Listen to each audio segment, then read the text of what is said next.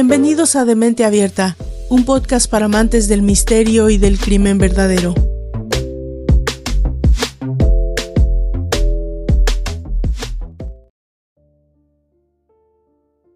El ser humano siempre se ha sentido atraído por el misterio y la promesa de recompensa, sentimientos que han dado origen a incontables historias de búsquedas de tesoros. Desde el mítico rey Midas hasta la emblemática figura ficcionada, obviamente de Indiana Jones, el imaginario colectivo ha ido alimentando con relatos que mezclan la aventura, el peligro y la esperanza de hallar riquezas inimaginables. Bueno, sí, no te equivocaste de podcast. Aquí vamos a explorar el misterio y la atracción inherentes a estas narrativas y cómo éstas reflejan una utopía perseguida a lo largo de la historia del hombre. Porque sí, porque son parte de nuestra naturaleza. Y si todavía no hayas la conexión, sigue conmigo que ya vamos allá. El misterio que rodea la búsqueda de tesoros proviene del profundo deseo humano de descubrir lo desconocido. Las historias de tesoros enterrados o ciudades perdidas aguijan la curiosidad, invitan al lector, al espectador, al escucha, a sumergirse en mundos olvidados y también a enfrentar pruebas y enigmas que resguardan premios invaluables. Este misterio alimenta la imaginación y hace eco de la intrínseca necesidad humana de explorar, descubrir y conquistar. La promesa de una recompensa al final de la búsqueda es un poderoso motor de las historias de tesoros. Representa no solo la acumulación de riquezas materiales, sino también el reconocimiento, la realización personal y, en muchos casos, la inmortalidad. Este deseo de recompensa se vincula con la esperanza de una vida mejor y más plena, motivando a los personajes a enfrentar peligros y superar obstáculos insuperables. El tema de la búsqueda de tesoros puede interpretarse como una representación de la utopía humana. Los tesoros son metáforas de los ideales, los sueños y anhelos más profundos del hombre, siendo a menudo elixires de la vida eterna, fuentes de juventud o simplemente acumulaciones de riqueza incalculable. La búsqueda, por otro lado, simboliza esta como odisea humana para alcanzar un estado de perfección o plenitud. Así, la búsqueda de tesoros se convierte en un reflejo de la aspiración humana a alcanzar eso que no podemos y a tocar eso que es intangible. La historia de la que hoy nos vamos a ocupar es una de estas búsquedas de tesoros más allá de su fascinación y entretenimiento, y también, quizás, una reflexión sobre la condición humana. Los personajes, mis personajes, enfrentan dilemas morales, pruebas de carácter y también desafíos que revelan sus verdaderas naturalezas. Los conflictos externos y externos desentrañan los valores, las creencias y las motivaciones humanas, permitiendo tal vez una introspección sobre lo que significa ser humano. ¿No lo crees? En esta sexta temporada, en la que decidimos contar historias de desapariciones, quise escoger casos que nos hablen de estas situaciones intrínsecas, inmutables en la psique de todos. El mito de la ciudad del Dorado, por ejemplo, no es simplemente una historia sobre la búsqueda de una ciudad de oro, sino también una alegoría de la obsesión, la codicia y la perdición. Aquellos que buscan el dorado son a menudo consumidos por el deseo, perdiendo su humanidad en el proceso.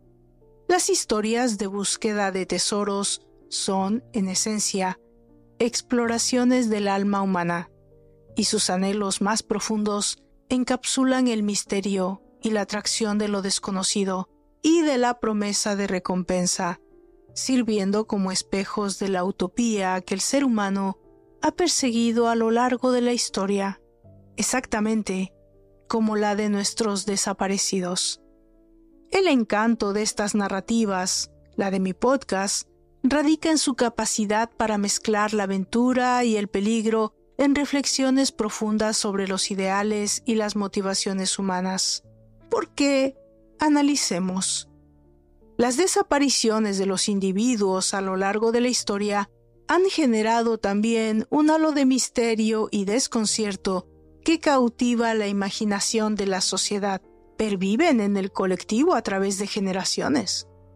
El enigma, pues, de lo desconocido ha sido un componente fundamental de la naturaleza humana, siendo obviamente las desapariciones uno de sus máximos exponentes, y su estudio revela tanto del sujeto perdido como de aquellos que buscan respuestas. Desde tiempos inmemoriales, el ser humano ha sentido una profunda fascinación por los misterios no resueltos, y las desapariciones en particular tienen el poder de convocar nuestra imaginación de manera visceral. Este fenómeno puede ser atribuido a nuestra inherente necesidad de encontrar respuestas y soluciones, una característica que ha sido crucial para nuestra supervivencia y también nuestra evolución. Las desapariciones, pues, desafían nuestro entendimiento del mundo y de las leyes naturales, sumergiéndonos en una búsqueda interminable de explicación y resolución. Los amantes de estas historias, ávidos de respuestas, experimentan un conjunto de emociones y motivaciones intrínsecas porque se enfrentan a lo desconocido. Las escuchamos y buscamos patrones, soluciones, explicaciones. Surge de la curiosidad, una de las fuerzas más primitivas y potentes de la psique humana. Además, el deseo de resolver un misterio se ve intensificado por la necesidad de restaurar un sentido de orden y control en un mundo donde el caos y lo inexplicable prevalecen. El misterio de una desaparición provoca. Además es un juego mental, una especie de rompecabezas psicológico en el cual las piezas perdidas deben ser halladas y encajadas perfectamente. Este proceso genera una tensión cognitiva entre lo conocido y lo desconocido y provoca en nosotros una incesante necesidad de exploración y descubrimiento alimentada obviamente por la esperanza y la imaginación. Además que todas estas historias poseen un carácter atemporal y universal que les permiten trascender por generaciones. Los casos no resueltos, al carecer de conclusión, ofrecen un lienzo en blanco donde cada generación puede proyectar sus propias teorías y expectativas. Los mitos, leyendas y relatos que rodean a estas desapariciones son perpetuados y transformados, adquiriendo nuevos significados y relevancia en diferentes contextos históricos y culturales. Esta trascendencia se debe en parte a la habilidad de estas historias para conectar con aspectos fundamentales de la condición humana, tales como el miedo a lo desconocido, la pérdida y la muerte es una eterna atracción que se enraiza en la naturaleza curiosa e inquisitiva del ser humano y su anhelo por entender lo que está más allá de su percepción. La psicología tuya, la psicología del aficionado a estos misterios, es una amalgama de curiosidad, deseo de resolver enigmas y una profunda necesidad de enfrentar y entender los temores más primordiales de la humanidad. La persistencia de estas historias a través de generaciones, pues, es un testimonio de su profundo impacto en la psique humana y su capacidad para evocar y conectar con temores, esperanzas y la imaginación de la humanidad. En su esencia, las desapariciones son un recordatorio de nuestra propia vulnerabilidad y de los infinitos misterios que el universo alberga. Misterios que en su inalcanzable esencia seguirán alimentando nuestra inagotable sed de conocimiento y comprensión.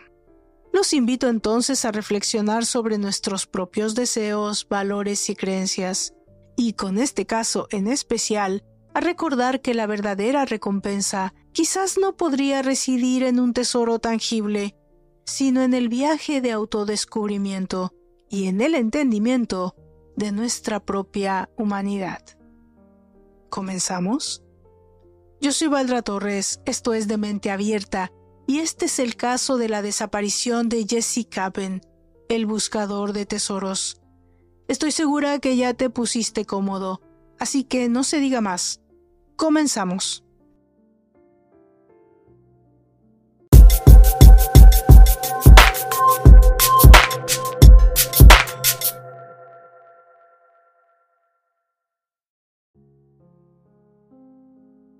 The Dutchman Mountains, o las montañas del holandés, en Arizona, también conocidas como las montañas de la superstición.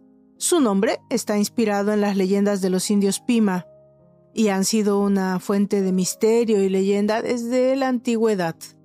El área está salpicada de antiguas cuevas y viviendas en acantilados, muchas de las cuales muestran signos de ocupación anterior. No se sabe con certeza quiénes eran estas personas que lo ocupaban. Algunos creen que fueron los indios alados o los Hohokam, que poblaron esta parte de Arizona hace varios siglos. Posteriormente, Pimas y Apaches, algunos de los cuales pueden haber sido llamados Yavapais, ocuparon partes de la región. Sin embargo, el nombre Apache llegó a estar estrechamente asociado con las supersticiones y las montañas se convirtieron en un bastión de los apaches en el siglo XIX. Durante la década de 1840, la familia Peralta del norte de México, supuestamente, desarrolló ricas minas de oro en las Superstition Mountains. Su última expedición para llevar oro de regreso a México ocurrió en 1848, según la leyenda. Según esto, un gran grupo fue emboscado por apaches y todos murieron, excepto uno o dos miembros de la familia Peralta, que escaparon a México. Esta zona se conoce hoy como el terreno de la masacre.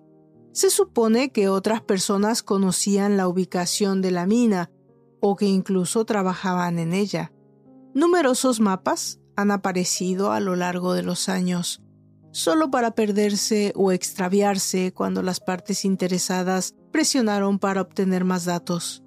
Los hombres que afirmaron haber encontrado la mina Peralta no pudieron regresar a ella o ocurrió algún desastre antes que pudieran presentar un reclamo. Todo esto se sumó obviamente a la tradición de una mina perdida.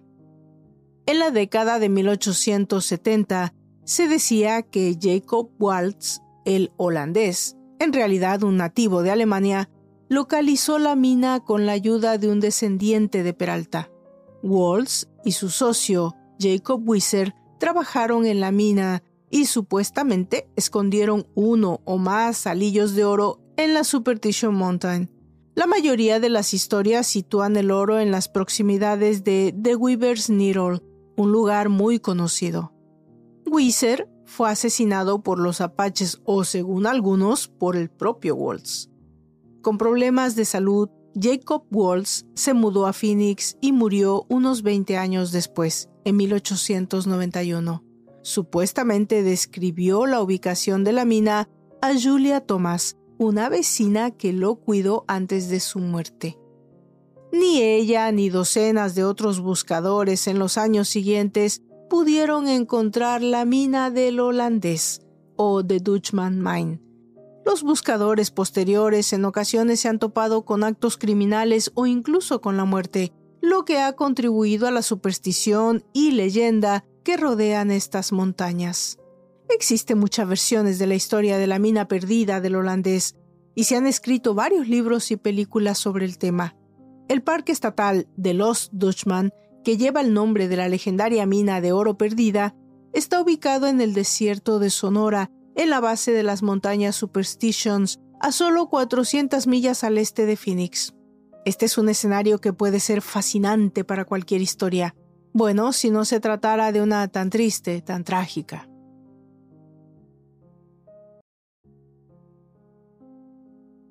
Jessica Penn nació el 2 de junio de 1974 en Denver, Colorado.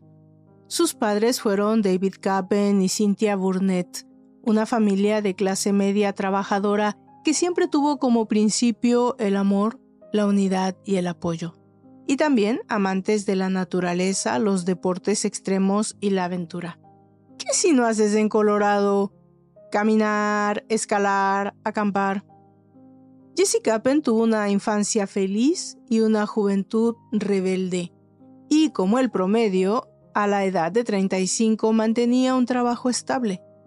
Sus metas en la vida eran sencillas. Estar lo más posible en contacto con la naturaleza, viajar y encontrar un tesoro. Capen residía en Denver, Colorado, y trabajaba en el turno de noche como botones en el Sheraton Denver Downtown Hotel descrito por sus compañeros de trabajo como un gigante amable. Jesse era alto, fornido y amigable. Nunca había faltado a un día de trabajo en los 11 años que trabajó allí. Durante años, Capen estuvo obsesionado con la investigación de la legendaria mina de oro Los Dutchman, el oro perdido del holandés. Anteriormente había realizado al menos dos viajes a la zona. Jesse había logrado a fines del 2009 ahorrar lo suficiente para hacer uno de los viajes más esperados, tomar un mes entero de vacaciones y viajar a las Superstition Mountains. En el verano de ese mismo año, había comprado una nueva camioneta todoterreno, una tienda de acampar y todo lo necesario porque se preparaba para la aventura de su vida.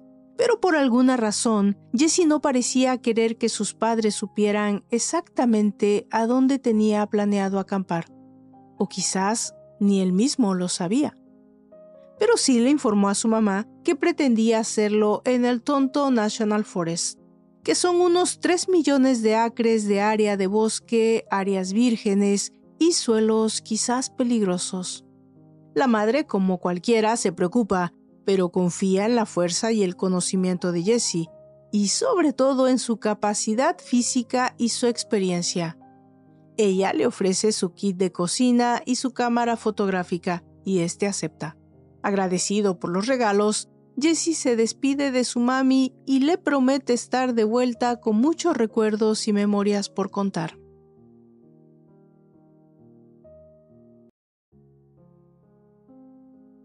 El jueves 26 de noviembre del 2009, exactamente el día de Acción de Gracias, Jessica Ben inicia la aventura.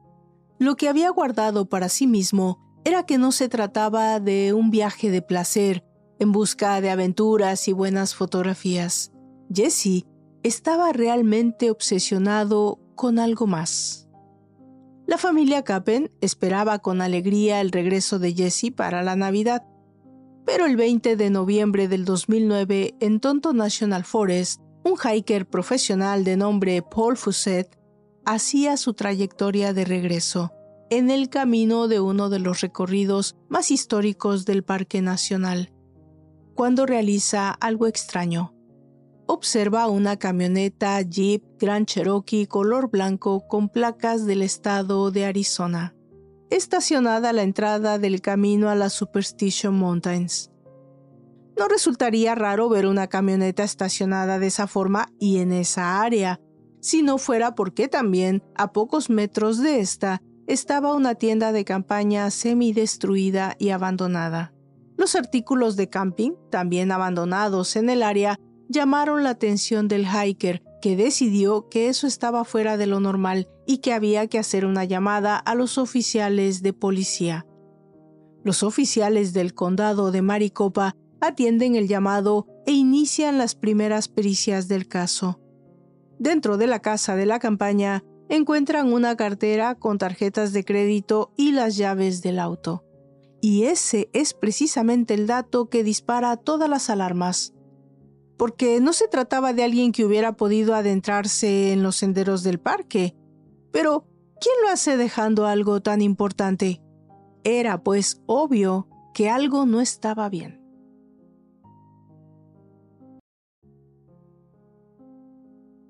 El lunes 21 de diciembre del 2009, en Apache Junction, Arizona, el sheriff del condado de Maricopa inicia una investigación oficial aun cuando no había ningún reporte de desaparición ni ninguna llamada de emergencia, los oficiales deciden iniciar su investigación determinando las condiciones del Jeep Grand Cherokee, que había sido abandonado en un área que no era un estacionamiento permitido. Tratando de preservar lo más posible el interior de la camioneta, fotografían todo lo que hay dentro y extraen el GPS del mismo. Como era de esperar, la registración y el seguro señalan como dueño a Jesse Capen, residente de Denver, Colorado. Los investigadores del condado de Maricopa se comunican al Departamento de Policía de Denver y solicitan que hagan una visita a la residencia de Jesse Capen y obtener más información del caso. El detective Mark Skip es destinado al caso y se enfoca ahora en la investigación del campamento. Este determina que debido a la localización, a la forma en la que parece haber sido abandonado, ese debería ser tratado como un escenario de crimen. Por la cantidad de objetos que había en el campamento y por la distancia entre este y la camioneta, determinaron que Jesse habría tenido que realizar varios viajes de un punto a otro, y por lo tanto, lo importante era tal vez tratar de descifrar cuál había sido la motivación para haber elegido precisamente ese lugar. Pero también, quizás otro de los puntos más importantes era medir el tiempo en que había sido abandonado. ¿Con qué? Pues con los restos de comida que aún se conservaban en el campamento. En esa línea hacen el primer descubrimiento importante.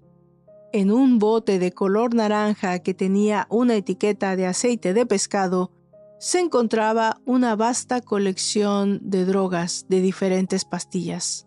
La mayoría fueron comprobadas como recetadas y otras posiblemente compradas en farmacias sin recetas, como vitaminas y otras. Pero una en específico estaba prescrita para el control de ansiedad. Y esto planteaba dos escenarios. Uno, que Jesse hubiera tenido una sobredosis de medicamentos y un colapso que le impidieron volver al campamento, o bien requerir de los mismos por prescripción y no poder volver al mismo. El investigador, obviamente, se pone en contacto con todos los hospitales locales, solo en el caso de que Jesse estuviera herido o enfermo. El oficial Don Ruckman se une en ese punto al equipo de búsqueda y rescate, que ya estaba coordinando esfuerzos para encontrar a Jesse Capen.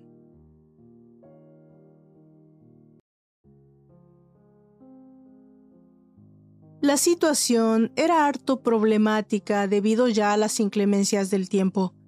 El invierno en esa situación geográfica es en exceso cambiante. Esto hacía también pensar a los oficiales que quizás por la lluvia de los días anteriores Jesse habría tenido dificultad para volver a su campamento y quizás buscar otros sitios para resguardo. En todos estos posibles escenarios, estamos de acuerdo, el tiempo es esencial. La oficina del sheriff del condado de Maricopa lleva a cabo una de las búsquedas por aire y por tierra más extensas de su historia. Por aire, con helicópteros en busca de cualquier tipo de señal a distancia. En tierra, con personas de búsqueda, perros, buscadores e incluso equipos de especialistas. Pero también, debido a esas inclemencias del tiempo, jugaban contra el hecho de que cualquier pista, huella o señal había sido borrada o eliminada. Porque incluso en mejor clima, las Superstition Mountains son, pueden ser muy peligrosas. Son zonas rocosas, empinadas, montañas de difícil acceso, cuevas, en fin.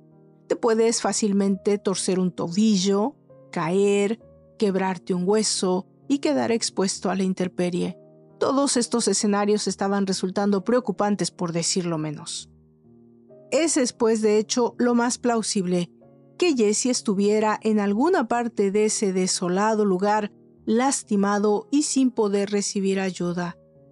Tomando en cuenta el estado físico de Jesse, la policía determina un radio de dos millas alrededor del campamento para buscar en principio. Lo hacen desde el primer día sin fortuna. La policía pues está contratiempo con muy poca información. De hecho, no tiene certeza de cuánto tiempo exactamente el muchacho ha estado en el campamento, hasta que la camioneta es examinada y unos recibos de compras les dan algunas respuestas.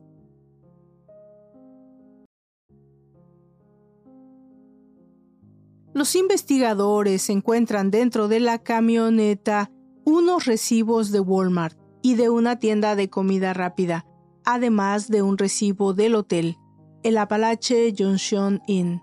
Los investigadores descubren que Jesse se hospedó de hecho en dos ocasiones allí desde que llegó a Arizona. La primera vez llegó, se registró, salió con una mochila, estuvo fuera por cinco días y regresó. Tomó un descanso y volvió en otra ocasión. El último registro lo hizo en el 3 de diciembre. Informó entonces a la recepcionista que estaría de regreso en una semana y de ahí volvería a Denver, viaje que nunca realizó. De hecho, en Denver, la madre de Jesse, ya un poco preocupada por no haber tenido noticias en ningún punto del viaje de vacaciones de su hijo, recibe el 22 de diciembre la primera visita de un oficial de policía. Señora, no la quiero alarmar. ¿Usted tiene un hijo llamado Jesse Capen? Ella contesta que sí, que cuál es el problema. El oficial le informa que la camioneta y las pertenencias personales de su hijo han sido encontradas a 900 millas en el desierto Apache, en el área de la Superstition Mountain pero Jesse no ha podido ser localizado. Es obvio que la madre entra en pánico, pero proporciona información que la policía utiliza para continuar con una investigación más formal.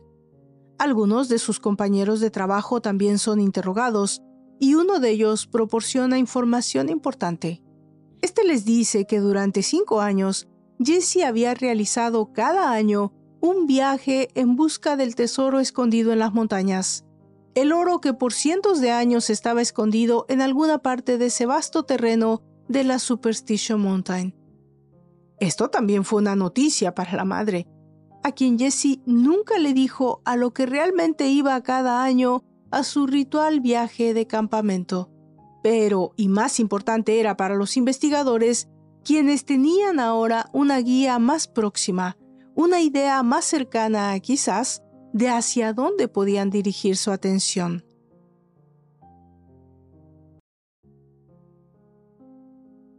Como ya lo dijimos anteriormente, sagrado para los indios Pima y alguna vez la casa de la tribu Apache, la Superstition Mountain se erige a 5.000 pies sobre el desierto.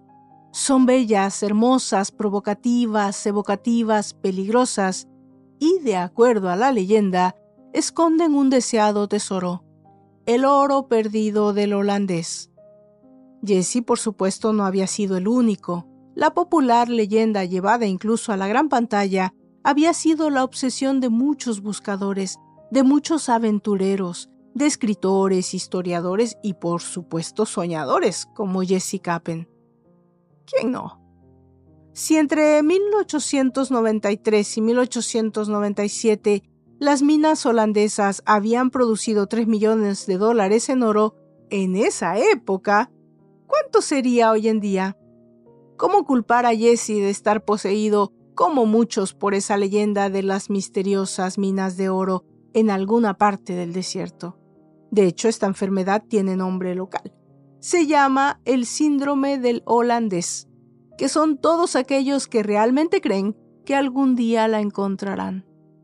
Bueno, la mayoría no han muerto en el intento, pero aún nadie lo ha logrado. El 23 de diciembre, el día antes de la Nochebuena, los padres de Jesse Capen viajan a la Palache Junction en Arizona para unirse a la búsqueda de su hijo.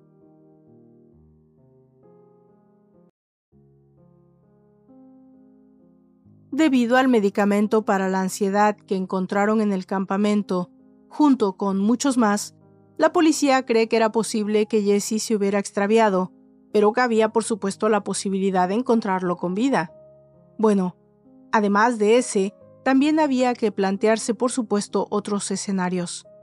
Si Jessica Capen estaba en la búsqueda del tesoro, eso iba a requerir quizás de un esfuerzo extra del equipo de rescate. Porque bueno, los hikers o los caminantes casi siempre siguen los caminos establecidos, pero los exploradores, los buscadores de tesoros, no siempre lo hacen. Ellos tienen una mentalidad de romper quizá los esquemas establecidos. Ellos van a seguir sus propias pistas, sus instintos, a donde los lleve su propia lógica. O sea, solo Dios sabe a dónde. Según los conocedores del área, hay cráteres gigantescos en la cima de la montaña Superstition. La única forma de llegar a ellos es escalar más de 700 pies. Hay gente que cree que el oro está en alguno de ellos, pero lo único que no encontraron los investigadores y que hubiera sido de mucha ayuda de haberlo hecho fue un diario o un cuaderno de notas, porque esto les hubiera dado pistas posibles, pero desgraciadamente no se encontró nada de eso en el campamento, así que se tuvieron que conformar con algunos libros, todos ellos relacionados con el oro del holandés y su posible locación. Uno de ellos tenía tres páginas arrancadas, y fue el que llamó más la atención de los detectives. Pudieron conseguir otra copia de este y leer estas tres páginas faltantes. Las páginas arrancadas describían un área conocida como la cueva de Peter. Esta área en específico tiene una peculiaridad. No es visible a simple vista, pero en este libro en particular había gráficos y fotos que la describían y mostraban, por lo tanto, para los oficiales, que esto era una enorme red flag.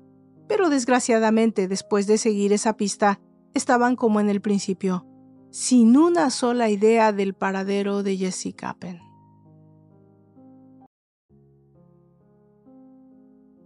El viernes 25 de diciembre del 2009, montados en un helicóptero, los padres de Jesse examinan el área donde ellos creían que Jesse podría estar. Era difícil para los oficiales del condado de Maricopa que estos padres en plenas fiestas navideñas tuvieran que estar buscando a su hijo, pero además que ellos no tuvieran avances significativos en la investigación.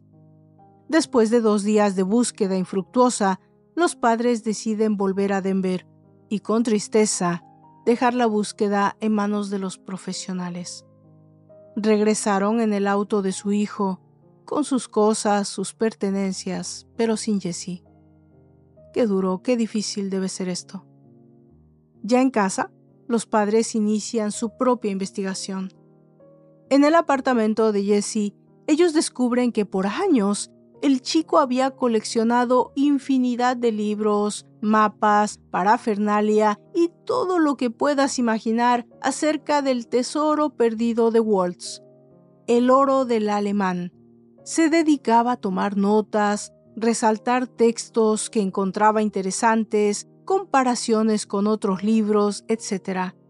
Pero igual que en el campamento, no había algo importante, la computadora de Jessie. Cuando la familia cuestiona a la policía al respecto, se enteran que había una maleta que Jesse había guardado en el hotel en que se había hospedado en Apache Junction. En enero del 2010, los investigadores vuelven al hotel y finalmente tienen en su poder la computadora de Jesse. Todos, por supuesto, estaban interesados en lo que pudieran encontrar y sobre todo que sirviera para dar con su paradero. La madre conservaba los passwords de Jessie, así que es entregada a la familia. Y bueno, como era de esperarse en la computadora de este buscador de tesoros, el tamaño de la data era impresionante. Documentos, fotos, hojas de cálculos, pinturas, dibujos, diagramas, todo lo relacionado con búsquedas de oro, rompecabezas, problemas resueltos, cuestionarios de física, geometría, historia, misterios del mundo y todo lo que buenamente te puedas imaginar. Bueno, esto mantenía ocupado a Jesse, lo suficiente como para no tener demasiada vida social, pero lo que sí tenía era una vida en redes sociales. sus alias eran el aprendiz y cazador. Obvio, los grupos de chat de Facebook y demás a los que pertenecía eran relacionados con su obsesión, la búsqueda de tesoros. De hecho, él era administrador de un grupo, el líder de otros que, como él, se interesaban en la búsqueda del oro perdido de Waltz. La computadora mostraba que la búsqueda de Jesse había comenzado nueve años antes. Él estaba enfocando toda su vida en ese proyecto. De hecho, había iniciado comunicación con el autor de uno de los libros más interesantes al respecto, Thomas Glover, famoso por su trilogía de las minas del holandés. En esos correos, los padres se enteran de otros viajes anteriores que Jesse había realizado sin que ellos lo supieran. De hecho, en diciembre del 2000, Jesse Kappen había viajado a Washington a realizar una investigación a la librería del Congreso y los archivos nacionales. Los Simmers también prueban al menos un viaje a las Superstition Mountains. En uno de los emails a Glover, Jesse es específico al mencionar que después de sus viajes a Washington y Arizona, estaba seguro de saber dónde buscar la mina de oro del holandés. El autor le advirtió a Jesse que fuera prudente y no decir absolutamente a nadie de sus pesquisas, ni mucho menos de sus planes. Bueno, pero, además de todo esto, la computadora de Jesse también revela que el tesoro de Waltz no era el único en la mira de Jesse, pero también había búsquedas de otros tesoros. Había invertido una cantidad importante de tiempo y dinero en compra de fotos satelitales de Chicotee Island, en la costa de Virginia, que es un área famosa como señuelo de un tesoro hundido en el fondo del mar. El tesoro del oso negro. Jesse tenía un plan de vuelos reservados a Chicotee Island, quizás siguiendo la pista de ese señuelo, y de hecho ya había estado ahí al menos en una ocasión en 2007.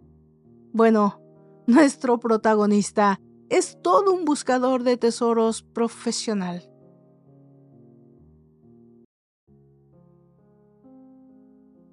Bueno, volvamos a la historia.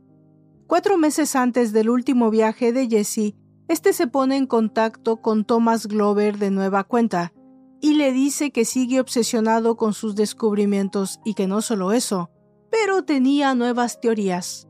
Pero esto, lejos de aportar respuesta a la familia y a los investigadores, lo que había en la computadora de Jesse solo abonaba a más preguntas.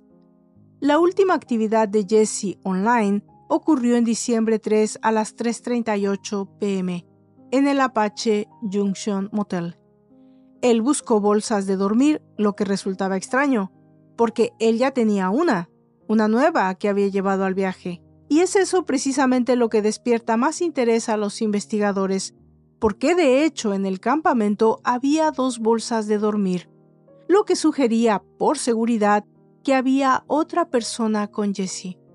Bueno, eso era un hecho, ¿no?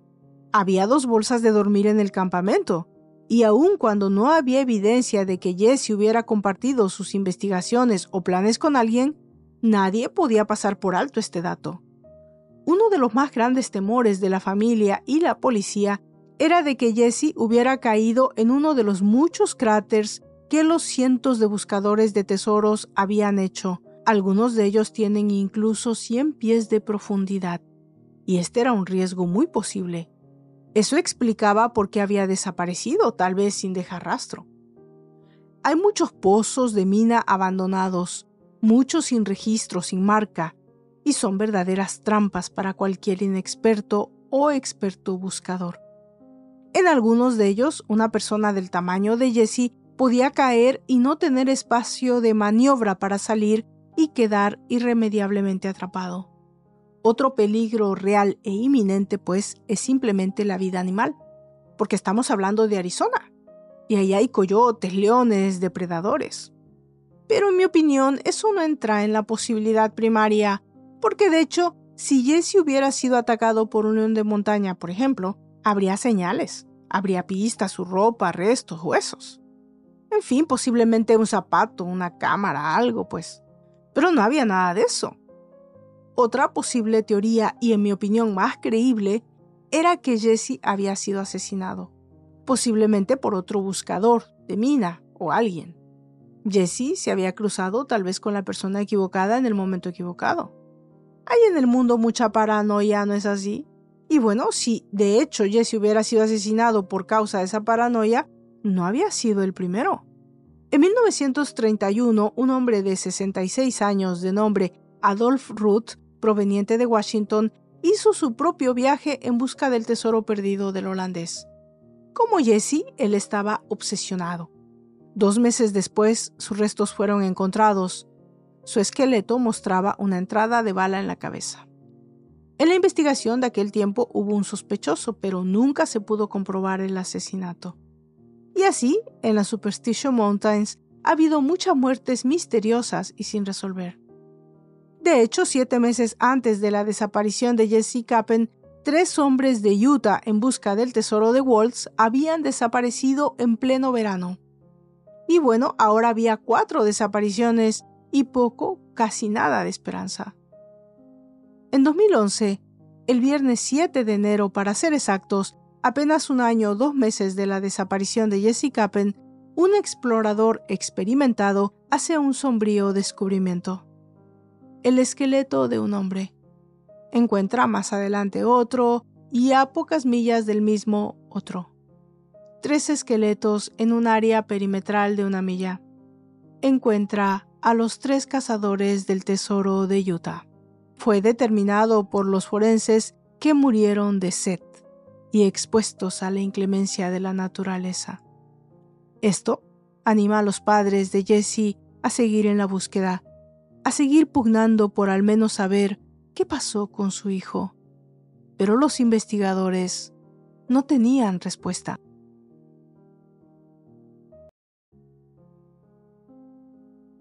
En el vasto desierto y las montañas rocosas llenas de cuevas, grandes peligros o la simple inclemencia del tiempo, no había un solo rastro de Jesse Cappen. En diciembre del 2011, la policía descubre en un cuaderno de registro de quienes logran llegar a la cima de Tortilla Mountain la firma de Jesse Cappen, fechada en diciembre 4 del 2009. La mamá de Jesse verifica y confirma que es de hecho la letra de su hijo, la última locación conocida de Jesse es esa. Para todos parecía que después de eso, la misteriosa desaparición de Jesse Capen se volvió parte del escenario del desierto, una anécdota más, una historia inconclusa como muchas que todavía existen. Todo ese halo de misterio que cubre la tapiza de la región de las Superstition Mountains. Cuando Jesse desapareció, pasó a formar parte de la leyenda.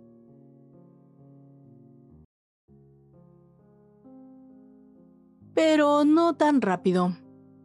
El diario Colorado News del 23 de noviembre del 2013 anotaba, se ha resuelto un misterio de la leyenda de la mina de oro de los Dutchman.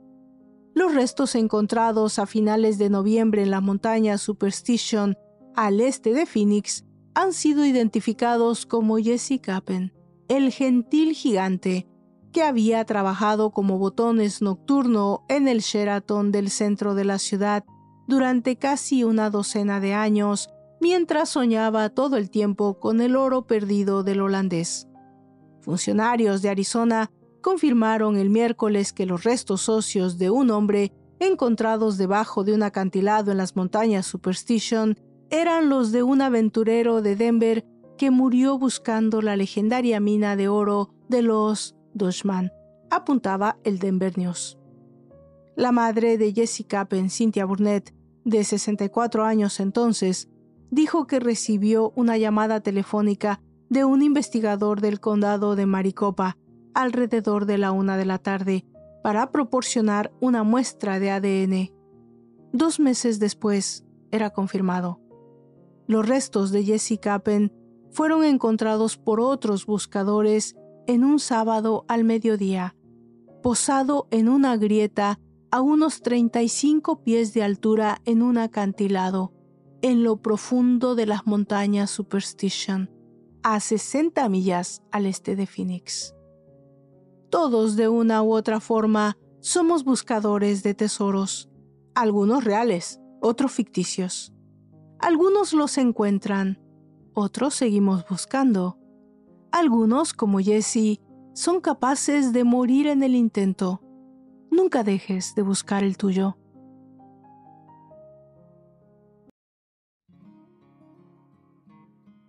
Y bueno, de esta forma llegamos al final de esta cuarta entrega de la sexta temporada de Demente Abierta Podcast dedicada a desapariciones.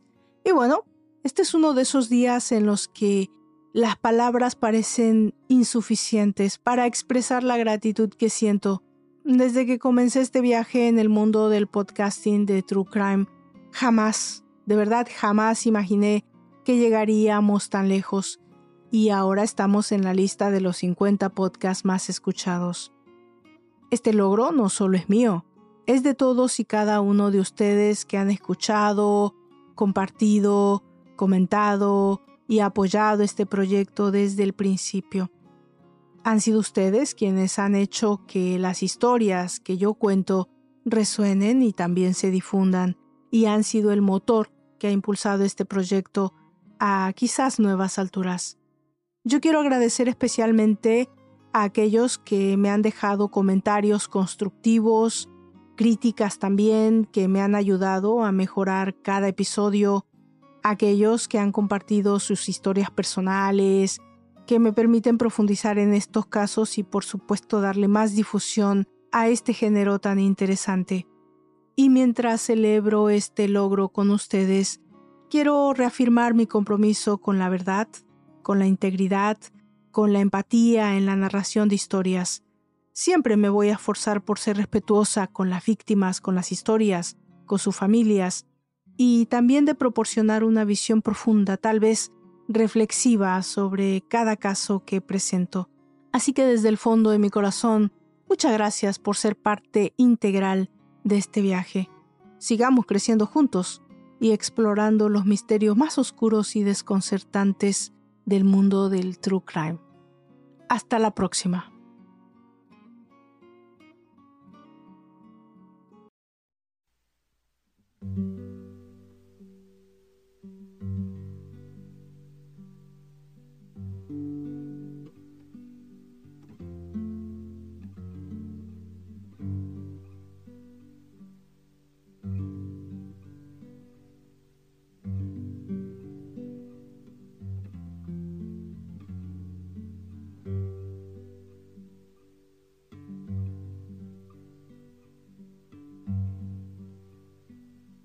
He decidido a todo lo que se te extraña.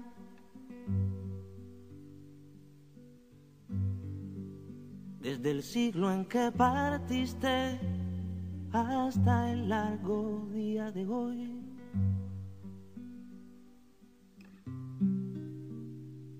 Me acompaño de guitarra porque yo no sé de cartas.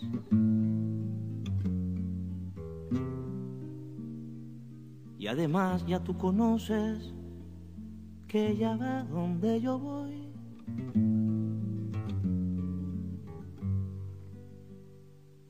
Lo único que me consuela es que uso dos almohadas.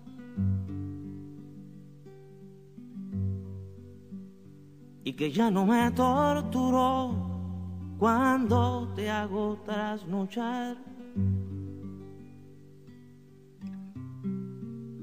Otro alivio es que en su árbol los pajaritos del alba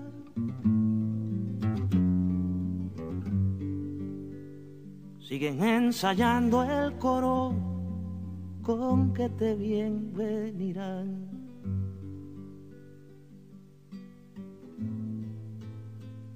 El teléfono persiste en coleccionar absurdos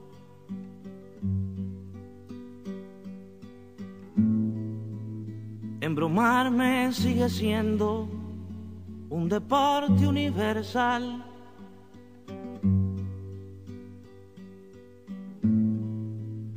Y la puerta está comida donde la ha golpeado el mundo.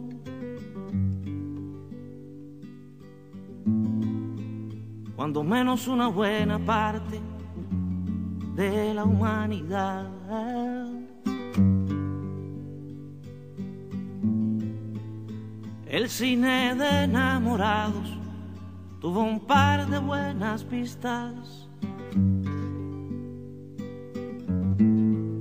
Nuestro cabaret privado sigue activo por su bar. Se nos sigue desangrando la llave de la cocina. Yo sigo sin canciones, habiendo necesidad.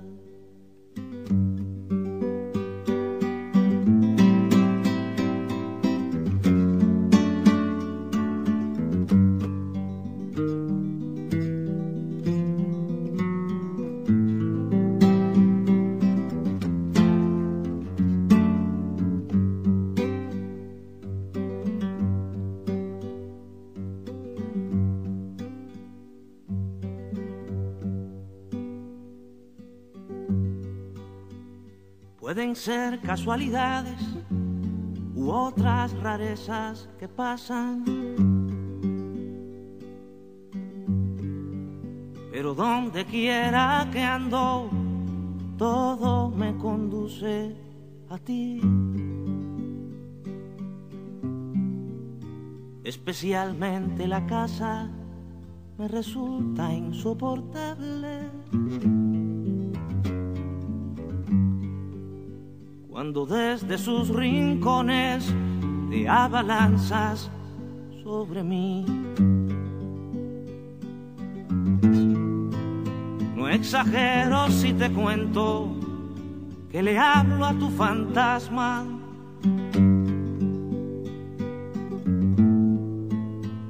Que le solicito agua y hasta el buche de café graves le he pedido masajes para mi espalda. Los peores ni te cuento porque no vas a creer. Hay días que en tu sacrificio acaricio tu fantasma donde iba el delirio, no oigo tu respiración. Siempre termino en lo mismo, asesino tu fantasma. Y la diana me sorprende, recostado en el balcón Ya no sé si lo que digo realmente nos hace falta. Hoy no es día inteligente y no sé ir más allá.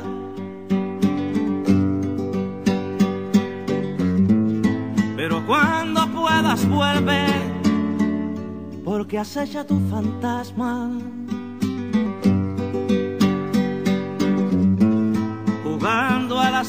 Escondidas y yo estoy muy viejo ya. Pero cuando puedas vuelve, porque acecha tu fantasma. Jugando a las escondidas y yo estoy muy viejo ya.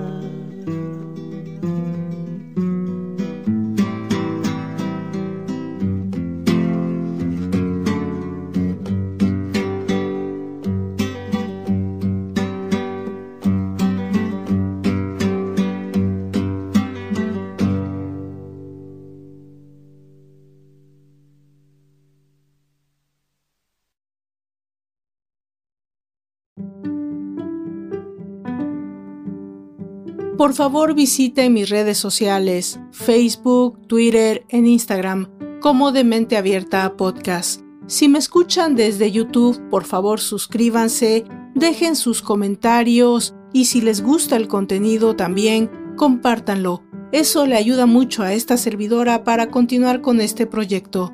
También, si me escuchan desde Spotify, existe ya una forma de dejar mensajes de voz. Yo con seguridad los escucharé y si tienen alguna pregunta o algún comentario sobre el tema o fuera de este, o tal vez alguna recomendación para esta servidora, seguramente se los haré saber en el próximo capítulo. Por favor, pónganse en contacto conmigo. Es una manera de alimentar el proyecto. Gracias a todos y nos encontramos en la próxima entrega. Hasta entonces.